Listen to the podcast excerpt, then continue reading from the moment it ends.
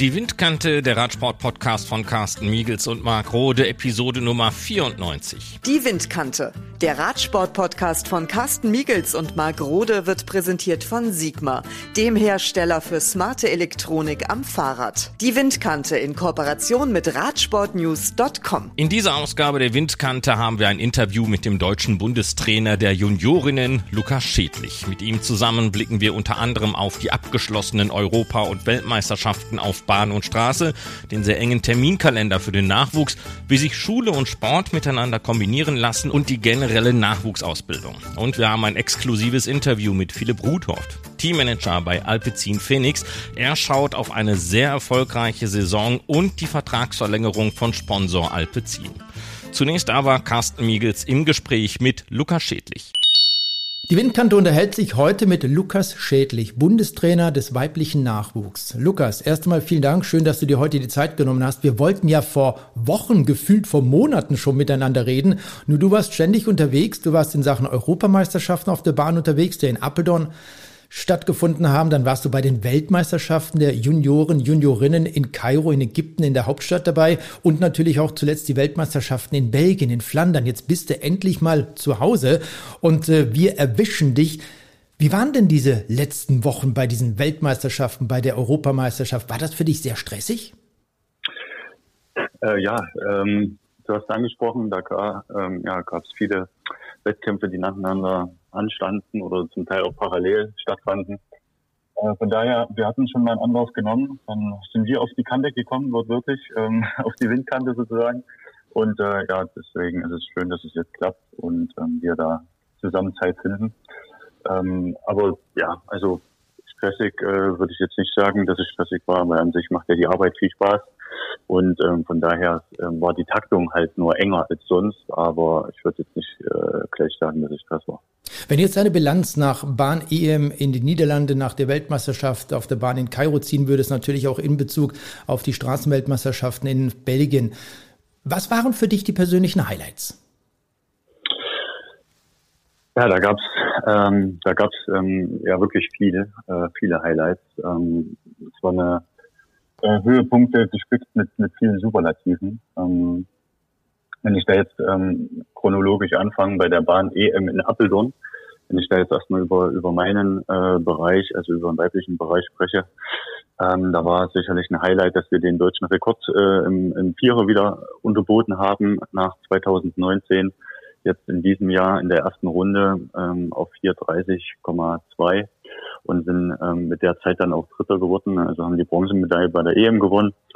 Dann ein weiteres Highlight äh, waren ja die, die Einzelmedaillen, auch absolut ähm, in die Massendisziplin. Wenn ich da an äh, ans Punktefahren, Fabian Jährig wird Dritte, Lana Eberle wird Dritte im Ausscheidungsfahren. Ähm, die Madison-Medaille, die hart erwähnte Madison-Medaille haben wir haben wir gewonnen. Da haben wir Silber bei der EM geholt. Das war Jette Simon und ähm, Lana Eberle. Und ja, das äh, waren waren ja, tat schon gut, ähm, muss man schon sagen, weil da war man in den vergangenen Jahren jetzt nicht so erfolgsverwöhnt. Von daher ähm, war das ein, ein, schöner Meilenstein für uns, den wir dort gesetzt haben. Und auch im U23-Bereich. Äh, Lind Teutenberg wird äh, Dritte, gewinnt Bronze im Omnium. Und ähm, ja, aber grundsätzlich war da die Europameisterschaft äh, gut, wenn ich auch bei den Männern äh, an die an die Einerverfolgung denke. Da standen äh, Tobias Programko und Nikolas Heinrich im großen Finale, äh, dann also Platz 1 und 2 und viele, viele andere, da wären wir gar nicht fertig, auch Goldmedaille, 1000 Meter, ähm, ja, ähm, das waren viele, viele Highlights da in der, bei der EM. Wobei man sagen muss, rückblickend waren dann die, die Russi, äh, ja, die Russen, also im Ausdauer und im Kurzzeitbereich wirklich sehr dominant. Da muss man einfach dann rückblickend nochmal schauen, ähm, was, was haben die gemacht oder was, was können wir einfach besser machen, nochmal optimieren. Und ähm, ja, dann ging es Schlag auf Schlag weiter. Eine Woche später ging es also mit der ähm, Bahn D in Kairo weiter. Das war natürlich eine, ja, so eine, eine Erfahrung, war das absolut. Also so eine, ja, eine Reise, finde ich ja nicht so ungewisse, aber ähm, schon mit so ein paar mh, hm, ja, mit so ein paar Bausteinen, wo wir einfach nicht wussten, was kommt jetzt auf uns zu. Von daher eine spannende Angelegenheit. Ähm, waren nicht alle Nationen am Start, muss man auch ganz ehrlicherweise sagen. Ähm, die guten Bahnnationen wie Australien oder Neuseeland oder auch die Briten, die haben äh, sicherlich gefehlt. Aber ja, das können wir nicht beeinflussen. Was wir beeinflussen konnten, ist einfach unser Bestes zu geben und das haben wir auch gemacht.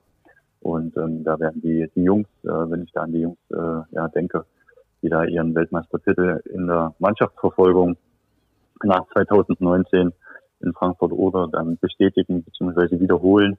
Ähm, da war das ein, ein Highlight, äh, was hängen geblieben ist. Für mich emotional, äh, wenn du fragst, ähm, war es natürlich was ganz Besonderes, ähm, der erste Weltmeistertitel ähm, mit Jette Simon in, im Scratch. Ähm, ja, da kriege ich jetzt noch Gänsehaut, wenn ich da drüber spreche. Wir hatten uns im Vorfeld dann einen Plan gemacht. Wir wussten, wenn wir unser, unser höchstes Ergebnis dort fahren wollen, dann geht das nur über eine, eine relativ späte Attacke. Haben auch alles dahingehend geplant und dann hieß das äh, Zauberwort hieß Momentum, das Momentum erwischen. Und das hat sie äh, phänomenal gemacht und ähm, ja, war dann total aufregend auch, weil nach 30 Runden, also offizielle Distanz 30 Runden, siebeneinhalb Kilometer für die Juniorinnen im Scratch, ähm, kam aber erst die Glocke. Also das waren dann im Endeffekt 31 Runden.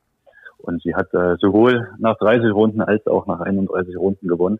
ähm, und das war am Ende ja, war, ja was, äh, was, was ganz, ganz Besonderes, muss man so sagen. Weil natürlich auch nicht planbar äh, so ein Rennen ist und ähm, von daher emotional ganz weit oben. Und ähm, ja, auch dann äh, ging es weiter mit einer, einer Tal- und äh, Bergfahrt emotional in der ersten Runde sind wir im Vierer gestürzt, sehr gut unterwegs gewesen, die Mädels sehr stark gefahren, super drauf gewesen. Und ähm, ja, dann äh, ja, sind sie gestürzt. Ähm, das war natürlich ähm, ja, nicht, nicht ganz einfach so zu verarbeiten. Und dann äh, 30 Minuten später wird dann Lana Eberle Vize-Weltmeisterin im Ausscheidungsfahren. Also hat das auch ähm, die Veranstaltung da vor Ort oder der Tag speziell äh, da eine riesen bereitgehalten, ähm, auch emotional, emotional gesehen, was äh, natürlich auch was, was Besonderes war, der Vize-Weltmeistertitel im Ausscheidungsfahren. Und ähm, dann auch in der Einerverfolgung mit Franzi Arendt, die dritte wird und ähm, Bronze gewinnt. Somit haben wir da viele, ja, äh, insgesamt elf Medaillen gewonnen in den letzten, also im Juniorinnenbereich, in den letzten EMs und WMs auf Bahn und Straße.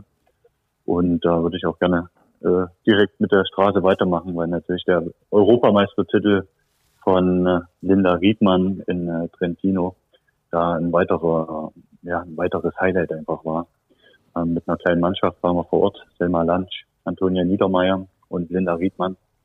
Und ähm, die haben das da fantastisch umgesetzt. Und ähm, was wir uns da vorgenommen haben, am Ende ist dann Linda die stärkste aus einer Fünf-Mann-Spitzengruppe und gewinnt den Sprint äh, aus einer ganz, ja, dort auf dem Marktplatz in Trentino in einer, in einer ja, Radsport-Hochburg und ähm, das, das war schon nach der Saison, die wir hatten, war das auch nochmal ja, einfach was wirklich Besonderes.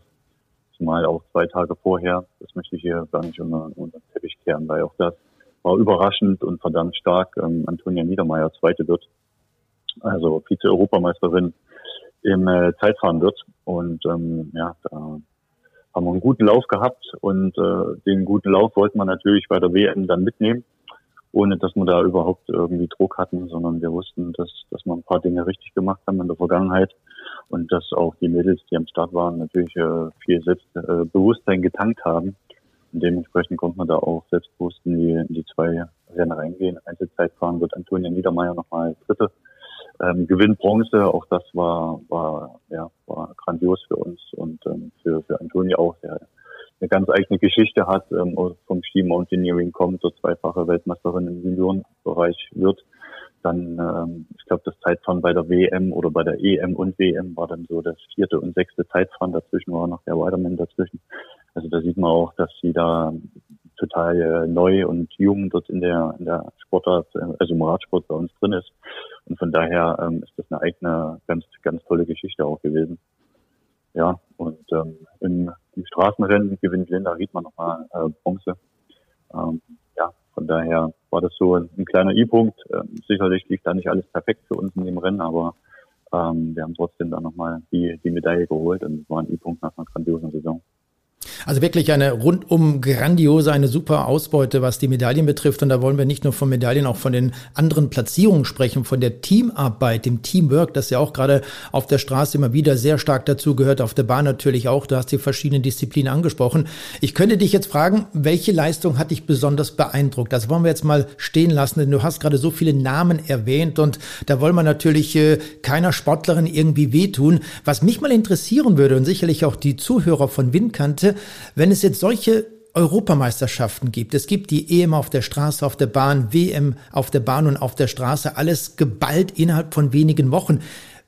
Und es gibt auf der anderen Seite natürlich auch Teilnehmerinnen, auch im Juniorenbereich der männlichen Kollegen ist das so, dass man eben bei vielen Wettbewerben an den Start geht. Du hast gerade an Linda Riedmann angesprochen, Antonia Niedermeyer angesprochen. Die waren ja auch bei den Europameisterschaften dabei, dann bei den Weltmeisterschaften. Wie funktioniert sowas? Es ist ja auch immer so, dass eine, eine Form entsprechend aufgebaut wird, äh, dass man vielleicht auch verschiedene Tiefs hat, dass die Formkurve etwas abschwächt. Gerade auch in diesem Alter bei 17-, 18-Jährigen ist das wahrscheinlich noch schwankender als bei deutlich älteren Athletinnen und Athleten. Wie verkraften das diese jungen Sportlerinnen mit so vielen Highlights am Ende des Jahres? Ja, da ist eine, eine strukturierte, eine gute Planung natürlich notwendig. Ähm, obgleich das jetzt auch nicht ganz einfach war dieses Jahr. Äh, immer noch am Anfang des Jahres, also Kairo, wenn ich an die Weltmeisterschaft äh, denke, die war für Anfang April geplant. Jetzt ist die ähm, auf Ende August äh, verschoben worden und ähm, damit äh, waren die vier Highlights, die du angesprochen hattest, innerhalb von sechs Wochen, innerhalb von sieben Wochen. Und ähm, ja, da ist also eine gute Planung, eine gute Kommunikation notwendig mit den Athletinnen, mit den Heimtrainern vor Ort. Was jetzt ähm, Linda Riedmann, weil du sie angesprochen hast, Antonia Niedermeyer anging, ging das mal noch äh, bei den beiden, weil die ja auf der Bahn nicht äh, gefahren sind, also die Europameisterschaft, Weltmeisterschaft Bahn nicht gefahren sind, sondern wir hatten da einen guten, einen guten Plan gehabt ähm, über, über eine Trainingsphase im August dann in die äh, Waterslay, in den Nation Cup reinzugehen Anfang September, dann die ähm, Europameisterschaft äh, zu fahren und in der Woche darauf nochmal den letzten Schliff so beim Widerman zu holen. Das waren drei Etappen. Ähm, da sieht man auch, wie, wie wichtig da die Bundesliga ist, die Vida Logistik. Ähm, Bundesliga ähm, für, für die, gerade für die Nachwuchssportlerin. Und ähm, über die drei Etappen konnten sie sich da nochmal einen letzten Schliff für die WM holen und ähm, dann am, am Ende sozusagen dann die, die Weltmeisterschaft in Flandern. Also das hat gut gepasst. Das war auch so unser, unser Plan, das dahingehend äh, zur WM auch nochmal die Form zu, zu steigern. Und ähm, schwieriger war es dann schon bei den Mädels, die auf der Bahn und auf der Straße unterwegs waren. Also wenn ich da jetzt an äh, Dana Eberle oder Jette Simon, die EM, äh, WM Bahn gefahren sind und dann noch EM äh, Quatsch, WM äh, ähm, auf der Straße gefahren sind. Also über den langen Zeitraum, das ist dann schon eine Herausforderung, ähm, absolut. Aber ja, am Ende ähm, hat man natürlich eine Idee, wie man da reingeht und, und äh, strukturell plant. So richtig schlau ist man dann aber erst im Nachgang. Ähm, deswegen geht es auch darum, äh, daher, dass das zu reflektieren, ordentlich einzuordnen und dann auch ähm, die richtigen Schlüsse dann draus zu ziehen, auch wenn das jetzt so eine besondere Saison sicherlich noch ist. Du hast gerade mal die Vereine angesprochen. Wie gestaltet sich denn als Bundestrainer im Nachwuchsbereich die Arbeit mit den Vereinen, mit den Vereinstrainern? Wie sieht das für dich aus? Wie läuft sowas ab? Ja, viel, viel Kommunikation. Ähm, es geht ja halt ähm, darum, sich dann abzustimmen. Bei dem Großteil der Zeit sind ja die Sportlerinnen dann auch zu Hause im Verein oder in den Strukturen, in denen sie dann auch sind, ob das auch manchmal am Bundesstützpunkt ist, äh, wie in Cottbus oder in Kaiserslautern oder in Erfurt oder halt auch wirklich zu Hause sind.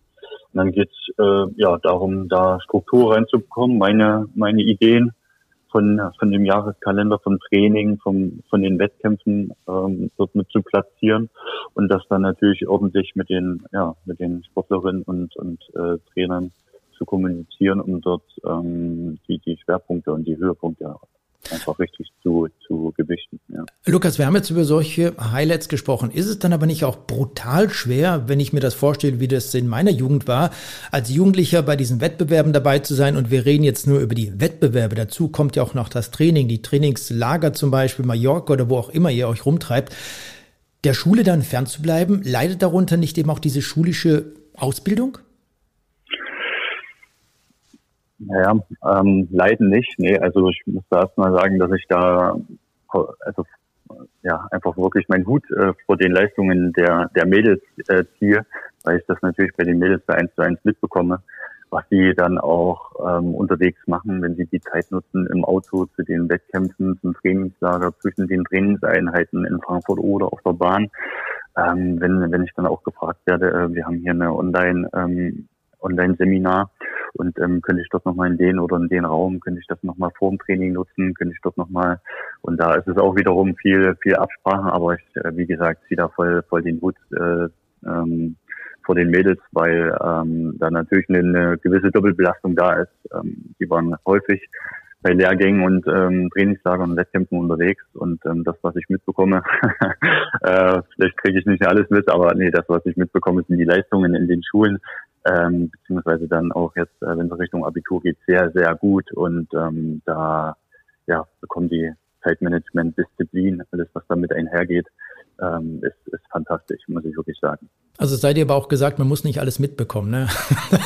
Ja. ja, aber gut, das muss man ja auch dann so das sagen. Hat, das hat meine Mutter früher schon immer gesagt und ich sage das heute auch, wenn es um meinen Sohn geht. Also es ist besser, wenn man verschiedene Dinge nicht weiß. Ne? Genau, aber, genau. Aber Lukas, lass uns auch nochmal zurückblicken auf das äh, letzte Jahr, auf das erste Corona-Jahr. War es dadurch nicht viel, viel schwieriger? War es nicht eine besondere Herausforderung, äh, nicht nur für dich, sondern auch für die jungen Sportler, das Ganze zu stemmen? Es gab ja relativ wenig Wettbewerbe, wenig Vergleichsmöglichkeiten im letzten Jahr. Dieses Jahr war es ein bisschen besser, aber war es nicht wirklich eine besondere Herausforderung für solche jungen Athleten? Absolut. Ähm, ja, wir standen da vor einer, vor einer Zeit, wo wir ja alle nicht wussten, wie es weitergeht. Und ähm, deshalb war das auf alle Fälle eine Herausforderung, aber auch äh, eine große Motivation zugleich, muss ich auch sagen. Weil die Motivation war direkt, wo feststande, dass wir gewisse Dinge nicht machen können, dass die Wettkämpfe abgesagt wurden, dass dann auch zum Teil ähm, die, die Trainingslager und zentralen Maßnahmen nicht möglich waren. War uns auch klar, als wir dann nach Frankreich oder in die Nachbar, Nachbarländer geschaut haben, denen, denen geht mindestens genauso, wenn nicht sogar noch schlechter. Und ähm, da war es halt äh, die Motivation zu sagen, okay, was, was können wir jetzt in der Zeit machen, um äh, den Rückstand, der da war, auf der Straße oder auf der Bahn oder dass wir einfach noch Potenzial hatten, was können wir tun, um, um den Rückstand zu, zu verkleinern. Und ähm, das war schon Motivation, um einfach dann auch Zeit zu füllen mit, mit Aufgaben, mit, mit ähm, gewissen Dingen, wo wir an uns selber arbeiten können und, und müssen, um uns zu verbessern, weil irgendwann wird es ja weitergehen, aber das war ja klar, irgendwann kommen die Wettkämpfe. Und dann ist es die Frage, wer hat die Zeit am besten genutzt? Und das war so die, die Hauptmotivation, die, die ja, frei Zeit dann auch ordentlich zu füllen. Wie sieht es denn jetzt bei dir persönlich aus? Jetzt hatten wir diese Weltmeisterschaften, wir hatten die Europameisterschaften. Bist jetzt eigentlich arbeitslos im November, im Dezember oder was treibst du da? ja, nee, ähm, das bin ich jetzt nicht. Ähm, ich habe ähm, letzte Woche, also direkt nach, nach der WM in Flandern, äh, bin ich nach, nach Köln gefahren, habe dort noch ein Studium angefangen. Führungskompetenz und Management im Spitzensport, ein sehr, sehr spannendes ähm, Studium an der Deutschen Sporthochschule in Köln, berufsbegleitend. Da habe ich also da die Woche schon mal ähm, Einblick und, und Input erhalten. Daher ähm, ging es dann auch für mich direkt weiter. Und jetzt ähm, ist es so gemischt. Der eine Teil ist äh, rückblickend, äh, die Saison auszuwerten, dann auch nochmal mit den Sportlerinnen ins Gespräch zu kommen. Ähm, was, ähm, ja, wie, wie lief das und ähm, warum lief das so, wie es gelaufen ist und was kann man, wie gesagt, aus, aus, so ein, aus den Erfahrungswerten, die wir gesammelt haben, was können wir für nächstes Jahr mitnehmen. Also ja, einfach zu reflektieren.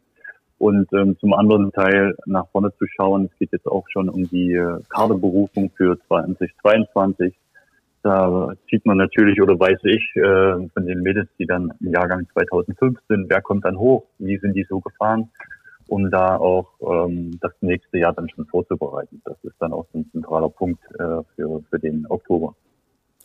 Lukas, um eins nochmal vorwegzunehmen, ich finde es klasse, dass du dich hier mit dem Nachwuchs beschäftigst. Ist natürlich dein Job als Bundestrainer, aber es gibt ja auch welche, die sagen, nee, damit will ich nichts zu tun haben. Die sind mir zu kompliziert, da kommt die Pubertät dazu oder was auch immer. aber Ja, aber, aber trotzdem, guck mal, du bist als junger Sportler in Gera gefördert worden. Du hast dieses äh, ganze System in den Vereinen durchlaufen. Du weißt, wie das funktioniert. Ist das bei dir persönlich ein Grund gewesen, weshalb du dich jetzt als Trainer engagierst, Trainer geworden bist? Du, möchtest du vielleicht ein bisschen von dem, was du damals in Thüringen, in Gera bekommen hast, was du erfahren, erlebt hast, zurückgeben? Ja, absolut. Das ähm, war viel und da, ähm, ja, wenn man dann die als Sportler setzt, die Stufen so hoch geht in den Altersklassen und dann auch äh, Nationalmannschaft in gewissen Teams gefahren ist, dann hat man natürlich viele unterschiedliche Einflüsse, die man da erhalten hat. Und ähm, dann gibt es natürlich Situationen oder auch Trainer, wo man sagt, ah, das war besonders nachhaltig und das hat einen geprägt auch für das nächste oder weitere äh, Leben und für die nächsten Stufen, die dann so kommen. Und ähm, das ist natürlich sehr, sehr spannend, was dann auch der Sport an sich einfach äh, für, eine, für eine Kraft hat und auch gewisse Trainer dann auch für eine, für eine Ausstrahlung, für eine Kraft hatten. Und für mich ist es einfach riesig, äh, mit den jungen Sportlern und äh, Sportlerinnen zusammenzuarbeiten und den ähm, dabei zu helfen, ihre Ziele selber zu verwirklichen. Und das ist so eine Haupt, äh, Hauptmotivation auch und einfach auch das Interesse. Also ich war jetzt vergangenen Sonntag bei der Ostthüringen-Tour in Gera, ähm, die auch verschoben wurde. Die ist ähm, üblicherweise immer um Ostern rum, so im April. Die wurde also jetzt verschoben auf Anfang Oktober. Und da habe ich mir die letzte Etappe angeschaut in München-Bernsdorf bei Gera und das war total ja schön und spannend, da die U11, U13 und U15 weiblich Rennen mir anzuschauen und dort auch mit den mit den Trainern ins Gespräch zu kommen und ähm, da wieder zu ja wieder die Meinungen einzuholen, was gerade so an, an, an der Vereinsbasis stattfindet, was so die Probleme sind. Und das ist einfach extrem wichtig. Nun bist du ja noch nicht so lange als Trainer dabei. Als Bundestrainer 1920 hast du angefangen und jeder Trainer muss ja erstmal seinen eigenen Stil finden. Du hast auch in Gera viel Erfahrung sammeln können, eben auch dort im Nachwuchsbereich warst du dort als Übungsleiter zum Beispiel im Beginn deiner Karriere in Anführungsstrichen dabei. Wie sieht denn der Stil des Trainers Lukas Schädlich aus? Ähm, wie funktioniert das? Hast du da einen besonderen Stil oder würdest du sagen, nee, ich mache das einfach so, wie es mir gerade gefällt? Ja, da hast du eine, eine wichtige Station äh, genannt, ähm, bei so, einem, so einem Stil oder so, ein, so, eine eigene, so eine Philosophie, also die entsteht auch.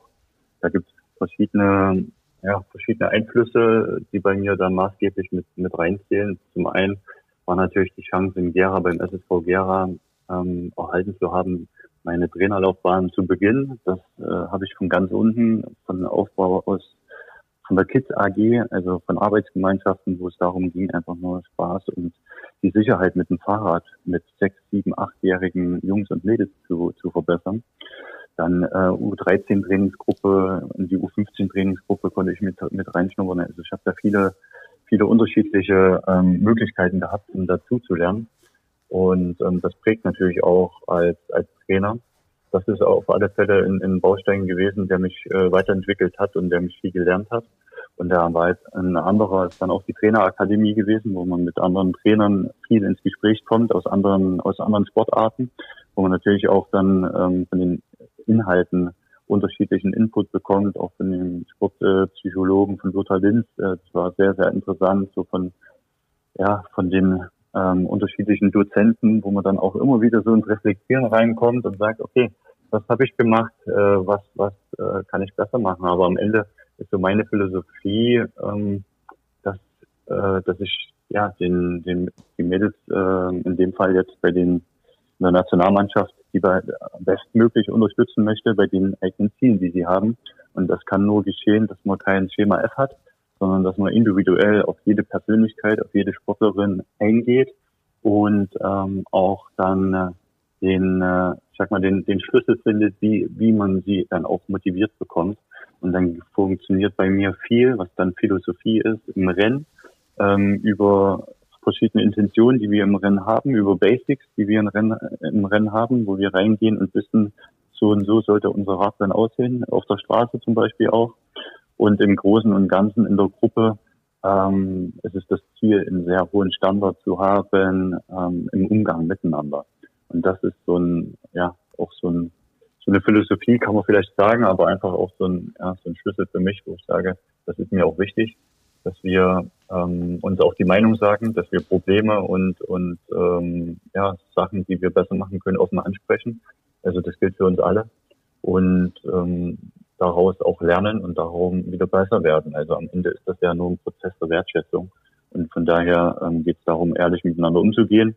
Und ähm, die Mädels haben dann auch so ein paar, paar Werte für sich äh, definiert und daran hangeln wir uns die ganze, äh, die ganze Saison, das ganze Jahr äh, hinab, ja, so entlang. Und ähm, darum geht es, dass wir, dass wir die Zeit, die wir miteinander verbringen, dass es eine schöne Zeit ist. Und um da auch äh, Lothar Linz zu, ähm, zu zitieren, er sagte, ähm, der Erfolg ist nur schön, wenn der Weg äh, bis dahin auch ein, ein schöner Weg ist. Und von daher ist das, ähm, das sehr wichtig, dass wir einen guten Umgang miteinander haben. Und da muss man sich auch nicht wundern, wenn man so zum Beispiel wie am Ende von äh, der Piemont-Rundfahrt zum Beispiel ein 19-jähriger Olaf Koy, der ja zum Team Jumbo Visma gehört, sich in dieser Art und Weise artikuliert, dass eben die jungen Sportlerinnen und Sportler schon im Alter von 12, 13, 14, 15 Jahren und dann im Junioren-Nationalteam oder auch bei den Vereinen entsprechend äh, ja, geleitet werden. Das ist natürlich etwas fürs Leben. Das bleibt hängen und das äh, merkt man nicht nur dann, wenn sie 20 sind, sondern sicherlich auch, wenn sie 40 Jahre alt sind, so wie du das zum Beispiel zurückgibst. Was würdest du denn grundsätzlich jungen Sportlerinnen, Sportlern empfehlen, die zum Beispiel durch das olympische Gold auf der Bahn in äh, der Mannschaftsverfolgung der Frauen animiert werden, dem Radsport beizutreten, Radsport zu betreiben. Wie sollen sie dort anfangen? Was äh, ist deiner Meinung nach das Wichtigste? Es gibt ja Mountainbike, es gibt Straße, es gibt die Bahn zum Beispiel viele Möglichkeiten, die man sicherlich äh, bei euch in Thüringen hat, in Gera hat, vielleicht auch in anderen Teilen Deutschland, wo es eine Bahn gibt, aber doch nicht überall. Was würdest du grundsätzlich empfehlen, um dort in den Radsport reinzukommen?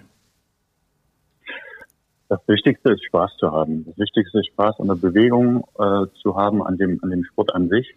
Und daher es ist auch entscheidend, auch in, gerade im, im Nachwuchsbereich vieles auszuprobieren. Also dann auch im, äh, ja, Rennrad oder auf der Bahn, wenn man die Möglichkeit hat, an einem Standort zu sein, wo es auch eine Radrennbahn gibt, dort auch die Bahn zu nutzen. Gerade in Köln wird es halt sehr gut gemacht. Ähm, die nutzen ganz jährlich äh, die, die Radrennbahn, die jetzt äh, hoffentlich umgebaut wird, aber da haben die einmal in der Woche ähm, ein Bahntraining, was so festen Bestandteil mit hat.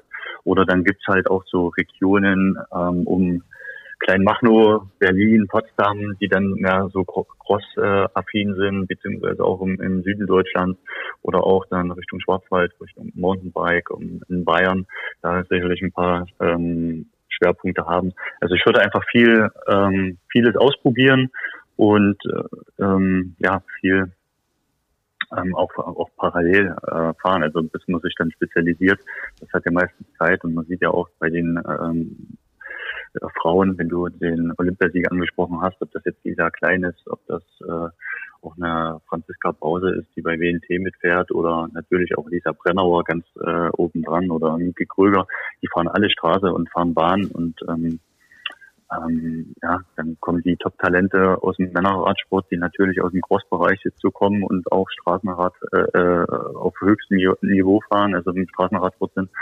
Und ähm, von daher würde ich da viel, ähm, viel, viel, viel auszuprobieren und vor allem mit dem Spaß an der Bewegung und ähm, mit Freunden. Das, das steht im Vordergrund und das soll genossen werden. Und wann werden die Weichen gestellt? Bahn oder Straße, Gelände oder Straße oder Bahn? Wie funktioniert das? Wann sollte man da, ab welchem Alter sagen, so, ich konzentriere mich jetzt auf die Bahn, auf die Straße oder aufs Gelände? Ja, grundsätzlich ähm, ist ja jetzt Bahn nicht gleich Bahn. Also wenn man dann schon unterscheidet zwischen ähm, Kurzzeit und Ausdauer, dann würde ich dort äh, schon vorher die Spezialisierung sehen an dem Übergang U17 rein, U15, U17, also so mit 14 Jahren in etwa, wobei das natürlich auch sehr ähm, von der körperlichen ähm, Entwicklung abhängig ist. Aber ähm, da schon ein Stück eher und dann Spezialisierung Bahnstraße. Also wenn ich jetzt bei mir in den Bahnkader in der U19 Nationalmannschaft reinschaue, da sind äh, zehn Sportlerinnen äh, drin und acht von denen fahren sowohl als, äh, als auch Bahn und Straße. Und da gibt es nur zwei, die dann so eine Ausprägung Richtung Straße haben. Von daher ähm, muss man sich da jetzt nicht äh, ja, gutzeitig festlegen. Im Gegenteil, also auch im U23-Bereich oder wie ich gerade angesprochen habe, im Frauenbereich gibt es da einige, die dann Bahn und Straße fahren. Und so ist es dann auch im, im, im Cross-Bereich, wobei dann ähm, ja der Cross dann schon äh, ja, dadurch, dass es einfach auch viel im Winter stattfindet, ähm, da so von der von der Einordnung einfach ein bisschen schwieriger ist, äh, so von den Höhepunkten, dass man das da klar mit mit ähm, priorisieren muss.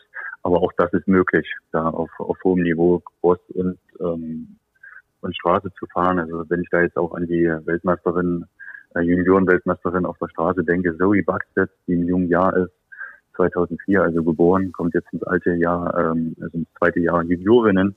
Die ist jetzt schon die ersten ähm, Crossrennen gefahren, ist im, im Sommer die Straßenrennen gefahren und ist auch äh, Weltme äh, ähm, Europameisterin mit Weltrekord in der Einerverfolgung geworden. Also da gibt's auch äh, Fälle oder Beispiele, die ähm, sogar drei Disziplinen fahren.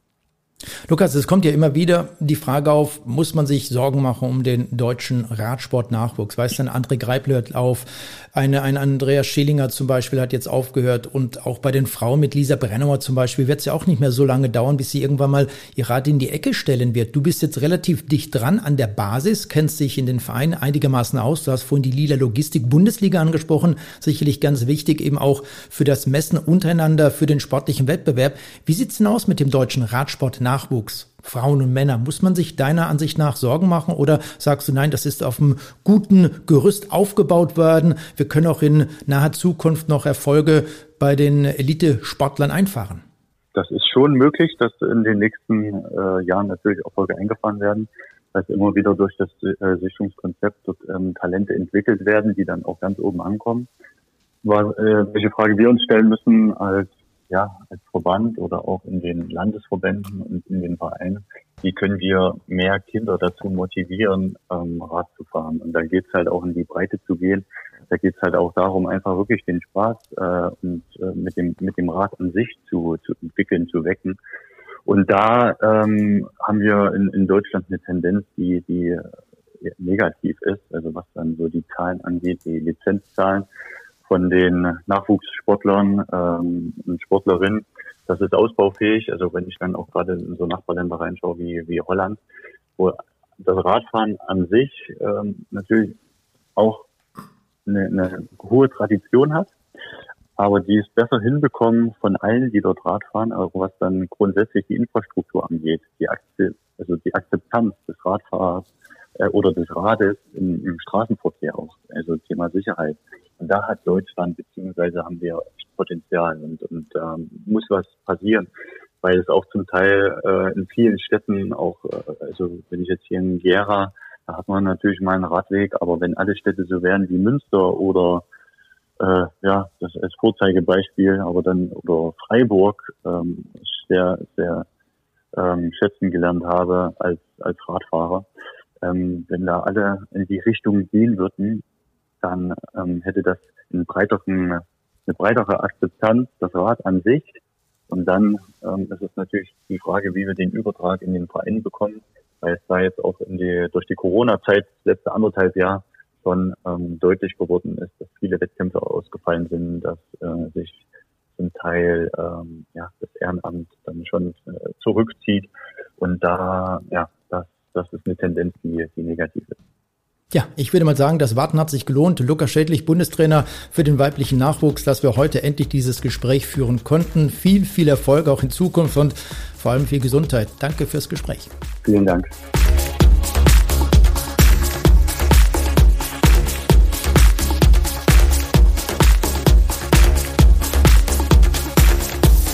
Die erste Saison unter dem Label Alpecin Phoenix war schon herausragend, als das Team die Nummer 1 der UCI Europa Tour war und sich als Zweitdivisionär den Zugang zu den ganz großen Rennen erkämpfte, ohne dabei eine World Tour Lizenz lösen zu müssen. Die zweite Saison war noch ein Schlag besser. Noch nie zuvor hatte ein Pro-Continental-Team so viele Siege in einer Saison eingefahren. Neuer Rekord. Und während im Frühherbst Jasper Philipsen einen Sieg nach dem nächsten anknüpfte, wurde bekannt, dass Alpecin bis Ende 2025 als Sponsor erhalten bleibt und damit auch weitere Planungssicherheit bietet. Philipp Rudhoft, Teammanager bei Alpecin Phoenix. Die Vertragsverlängerung von Alpecin bis 2025, das ist mal ein Statement. Was hat den Ausschlag dazu gegeben, sich jetzt doch so langfristig zu binden? Wir haben mit Alpecin ein neues Vertrag unterschrieben, äh, diese, mit einer Verlängerung für äh, vier Jahre. Wir kennen uns jetzt, es gibt an beide Seiten viel Vertrauen und vier Jahre bringen uns Stabilität und auch die Möglichkeit, das Prozess weiterzuentwickeln. Denn wir haben sehr gute zwei Jahre gehabt, aber wir sind, oder fast drei Jahre, aber wir sind bewusst, dass es noch viel Arbeit gibt, um oben zu bleiben. Ähm, Erfolg ist schön, aber es bringt, es bringt auch Erwartungen. Und äh, mit Alpecin und Canyon denken wir äh, äh, fertig dafür, dafür zu sein. Rückblickend auf die Saison 2021, wie kann man sie aus eurer Sicht zusammenfassen? Im 2021 war es am Straße quasi perfekt. Das gelbe Trikot, Strade Bianche, fünf Etappensieger in die drei gro großen Rundfahrten und ins Total mehr als 30 äh, Siege. Aber äh, dabei kommt für uns auch äh, viele Erfolge im Cyclocross mit äh, auch das Weltmeisterschaft für Mathieu und am Ende äh, das Jahr um, oder am Ende von dieser Saison auch wieder schöne Leistungen in Mountainbike nach ein, ein schwieriges 2020. Ähm, es gab natürlich auch Enttäuschungen wie Tokio und die Flandern-Rundfahrt, wo Mathieu nie nicht äh, gewonnen hat. Aber es ist ganz klar, insgesamt sind wir sehr zufrieden äh, über äh, 2021. Das ist äh, ohne Diskussion. Man ist die erfolgreichste Zweitdivisionärmannschaft aller Zeiten mit einem Rekord an Siegen in dieser Saison. Bleibt ihr euch denn bei diesen Erfolgen treu, dass es nicht in die World Tour mit einer Lizenz gehen soll? Für die Zukunft sind wir, sind wir nicht gegen die World Tour, ähm, aber es ist ganz äh, einfach. Bis heute haben wir niemals die Möglichkeit gehabt, eine Lizenz zu bekommen. Ähm, die aktuell 19 Lizenzen äh, gehen von 2020 bis 2022 und äh, sie sind schon verteilt in 2019 und in diesem Moment hätten wir ein Budget von drei Millionen. Äh, es ist klar äh, nicht möglich, mit drei Millionen in die World Tour äh, zu, zu kommen. Darum haben wir versucht, in die drei äh, Jahre 19, 20, 21 zu beweisen, dass es möglich ist, ein gutes Team zu bilden ohne World Tour Lizenz. Und ich denke, wir können sagen, dass wir das geschafft haben. Aber es impliziert nicht, dass wir keine Lizenz für 23, 23 24 und 25 bekommen wollen. Das ist äh, eine ganz andere Sache. Wie wird den Alpecin Phoenix in der kommenden Saison aussehen? Wer kommt neu dazu und warum?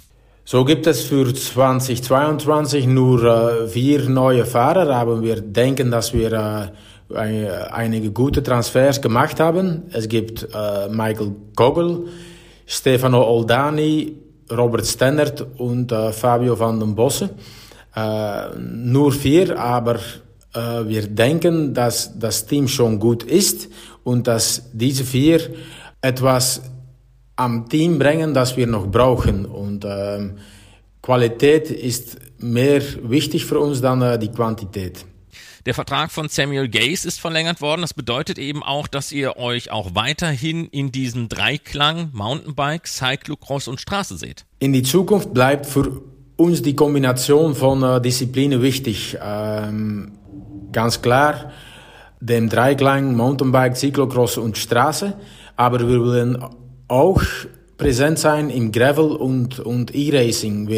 Für uns ist es wichtig, das ganze Spektrum zu erreichen für unsere Partner und eine Cycling-Plattform zu bieten, das maximal präsent ist. Ihr seid ja auch bei dieser Geschichte mit der Swift Cycling Academy dabei. Man kann einen Profivertrag bei euch gewinnen. Was kannst du mir dazu erzählen? Wie läuft das aktuell? Äh, sie hat sehr erfolgreich gewesen in 2020. Jay Vine ist ein richtiger Mehrwert für das Team. Und äh, er hat auch seinen Vertrag verlängert mit zwei Jahren.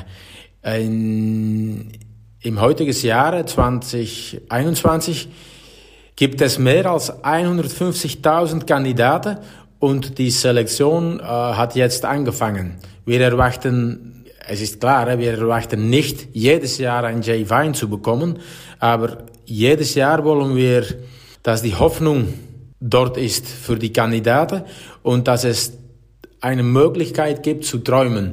Und darum soll auch am Ende dieses Jahr der die gewinnt, einen Profivertrag für äh, 22 bekommen. Philipp Rudhoft, Teammanager bei Alpecin Phoenix. Schönen Dank und euch dann jetzt erst einmal eine geruhsame Offseason gewünscht.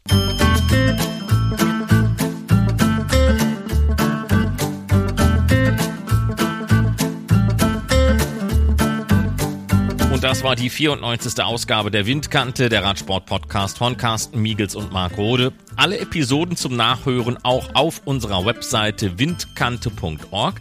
Dort gibt es auch Spezialausgaben und Sonderthemen und es gibt die Möglichkeit, uns einfach mal eine E-Mail zu schreiben. Also bis zum nächsten Mal, bleibt gesund und Glück auf. Die Windkante, der Radsport-Podcast von Carsten Miegels und Marc Rode, wurde präsentiert von Sigma dem Hersteller für smarte Elektronik am Fahrrad. Die Windkante in Kooperation mit Radsportnews.com.